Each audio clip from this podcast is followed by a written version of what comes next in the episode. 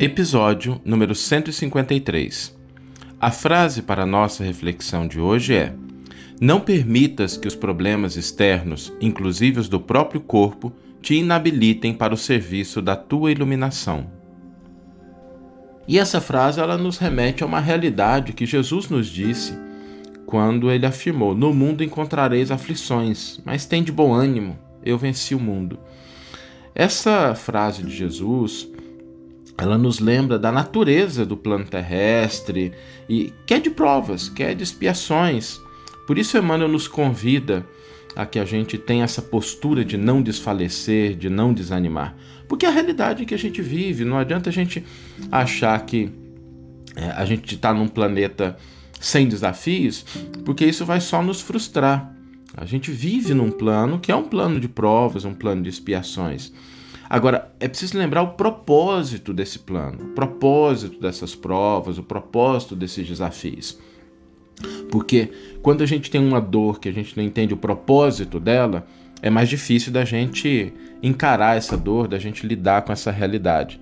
Mas quando a gente entende o propósito da dor, a gente passa mais fácil por ela.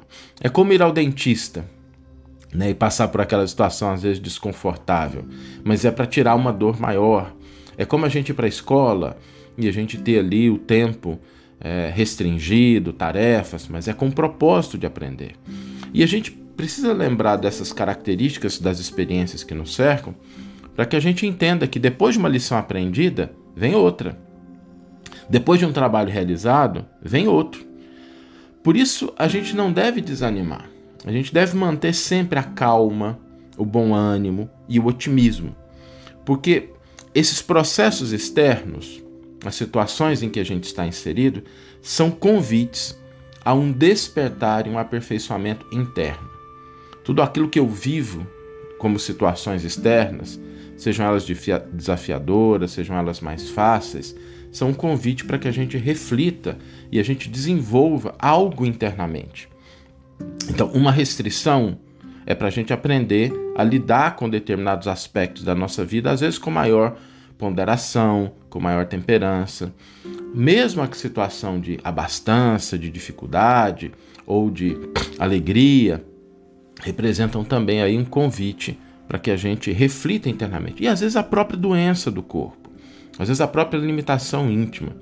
Quantas pessoas não acabam.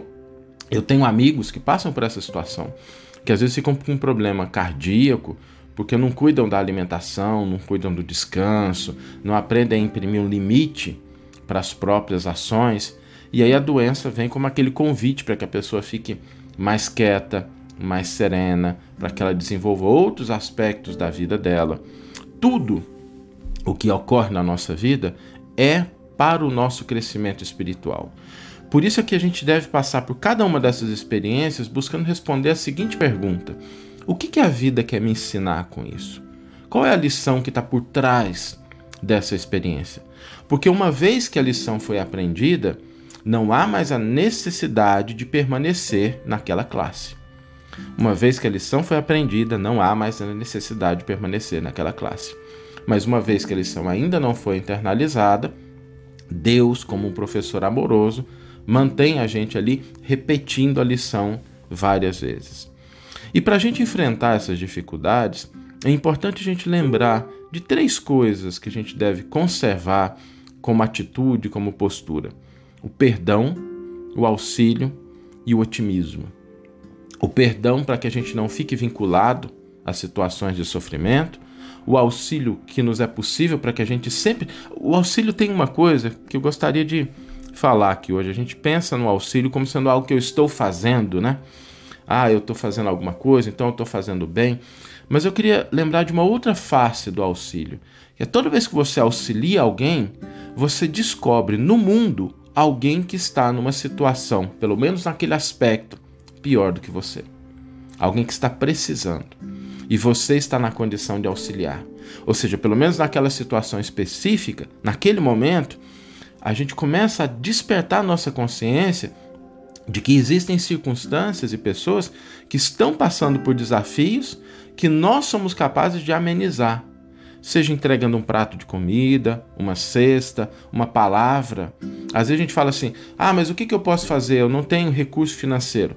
Aí você para para conversar com alguém que está no asilo e você descobre que aquela pessoa não tem nem alguém que fale com ela, que converse com ela. Ela não tem alguém que amenize a solidão que ela está vivendo. O auxílio não é só o bem que a gente faz pelo bem, mas ele nos, nos lembra de que naquele momento em que a gente está auxiliando, nós estamos numa posição de auxiliar, ou seja, numa posição melhor do que aquele que recebe o auxílio, para que a gente não caia naquele desânimo de achar que o tudo de pior acontece com a gente, que a gente é a pior pessoa do mundo, que a nossa vida é a vida mais difícil, porque isso é um equívoco. Né? Existe sempre criaturas que estão em experiências mais difíceis que a nossa. E isso nos lembra de conservar o otimismo em todas as circunstâncias. O otimismo eu não vou aprofundar muito nele aqui, não. Prometo que a gente fala um dia só de otimismo para a gente entender o que, que significa isso. Mas o otimismo ele surge com o desenvolvimento da razão, com o desenvolvimento da capacidade de pensar. O otimismo surge a partir do momento que determinadas estruturas no nosso cérebro, sobretudo o neocórtex, conseguem fazer com que a gente analise as coisas, que a gente pense um pouquinho sobre elas, que a gente reflita. E aí, quando a gente utiliza essa nossa capacidade de pensar, de refletir, a gente começa a analisar as nossas experiências, a história, aquilo que aconteceu no passado, aquilo que pode acontecer no futuro, de uma maneira diferente. A gente começa a descobrir o seguinte: se a gente olhar para a história da humanidade, vamos pegar o exemplo do Cristo, né? Aonde é que está o Sinédrio que condenou Jesus à cruz? Onde é que está o Império Romano? Onde é que estão aquelas eras negras da, da Idade Média? Onde é que estão aqueles inquisidores? Onde é que estão os déspotas? Onde é que estão aquelas pessoas que oprimiram os outros? Onde é que estão aquelas situações dolorosas das guerras? Todas elas passaram. Mas a figura do Cristo permanece incólume até hoje. E hoje a gente está aqui em 2020, no dia 9 de junho, falando das lições de Jesus. Ou seja, todas essas dificuldades que naquela época poderiam parecer para os apóstolos, para os primeiros cristãos, desafiadoras foram superadas, passaram. É isso que significa otimismo. Otimismo não é só a gente pensar assim, não, tudo vai dar certo, é a gente ter um raciocínio que se coadune com o progresso que nós fizemos ao longo da história. A gente já passou por muito. Aonde a época da escravidão, que hoje já não existe mais naquelas feições, existem desafios hoje? Existem mas eles são de natureza diferente. Esse raciocínio, sobretudo para aqueles que conhecem as luzes do Evangelho, também leva para um raciocínio sobre nós mesmos. Nós somos espíritos imortais. Ou seja, toda a experiência dolorosa que a gente tem na Terra, ela vai deixar de existir um dia. A gente vai recobrar o nosso patrimônio de imortalidade e aí a gente vai lembrar dessas oportunidades de crescimento espiritual a gente começa a descobrir que a doença física ela é do corpo, ela não é da alma. A limitação é do corpo, ela não é do espírito. O corpo pode estar limitado. É mais ou menos como a gente pegar um sapato que causa um calo. Né? Você pega o sapato, eu tive uma experiência uma vez que foi se eu comprei um sapato, tive que fazer uma viagem com ele e nessa viagem o sapato deu um problema e deu uma bolha enorme. Eu não tinha como resolver, porque era uma viagem bate e volta, eu ia e voltava no mesmo dia. Mas é o sapato, não sou eu. É o corpo que está limitado, não é o espírito. Né? Ele não te impede de ir, de realizar aquilo que você precisa fazer. Por isso a gente se lembrar dessas potencialidades que nós temos de conservar, sabe, a calma, o perdão, o serviço, o auxílio e o otimismo representa a gente mobilizar esforços na direção da nossa própria iluminação espiritual. Vamos ouvir agora a íntegra do versículo e do comentário do qual a frase foi retirada. Orar sempre e não desanimar. Lucas capítulo 18, versículo 1. Comentário intitulado Nunca desfalecer. Não permitas que os problemas externos, inclusive os do próprio corpo, te inabilitem para o serviço da tua iluminação. Enquanto te encontrares no plano de exercício, qual a crosta da terra, sempre serás defrontado pela dificuldade e pela dor.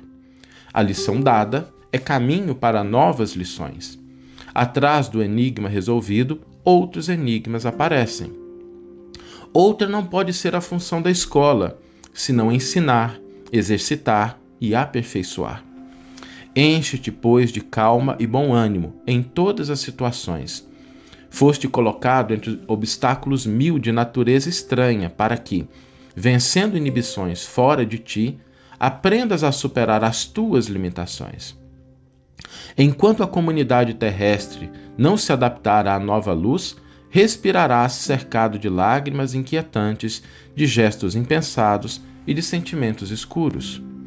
Dispõe-te a desculpar e auxiliar sempre, a fim de que não percas a gloriosa oportunidade de crescimento espiritual. Lembra-te de todas as aflições que rodearam o espírito cristão no mundo desde a vinda do Senhor. Onde está o sinédrio que condenou o amigo celeste à morte? Onde os romanos vaidosos e dominadores? Onde os verdugos da boa nova nascente? onde os guerreiros que fizeram correr por causa do Evangelho rios escuros de sangue e suor? Onde os príncipes astutos que combateram e negociaram em nome do renovador crucificado? Onde as trevas da Idade Média? Onde os políticos e inquisidores de todos os matizes que feriram em nome do excelso benfeitor? Arrojados pelo tempo aos despenhadeiros de cinza, fortaleceram e consolidaram o pedestal de luz em que a figura do Cristo resplandece cada vez mais gloriosa no governo dos séculos. Centraliza-te no esforço de ajudar no bem comum, seguindo com a tua cruz ao encontro da ressurreição divina. Nas surpresas constrangedoras da marcha, recorda que, antes de tudo, importa orar sempre, trabalhando, servindo, aprendendo, amando e nunca desfalecer. Que você tenha uma excelente manhã, uma excelente tarde ou uma excelente noite e que possamos nos encontrar no próximo episódio. Um grande abraço e até lá!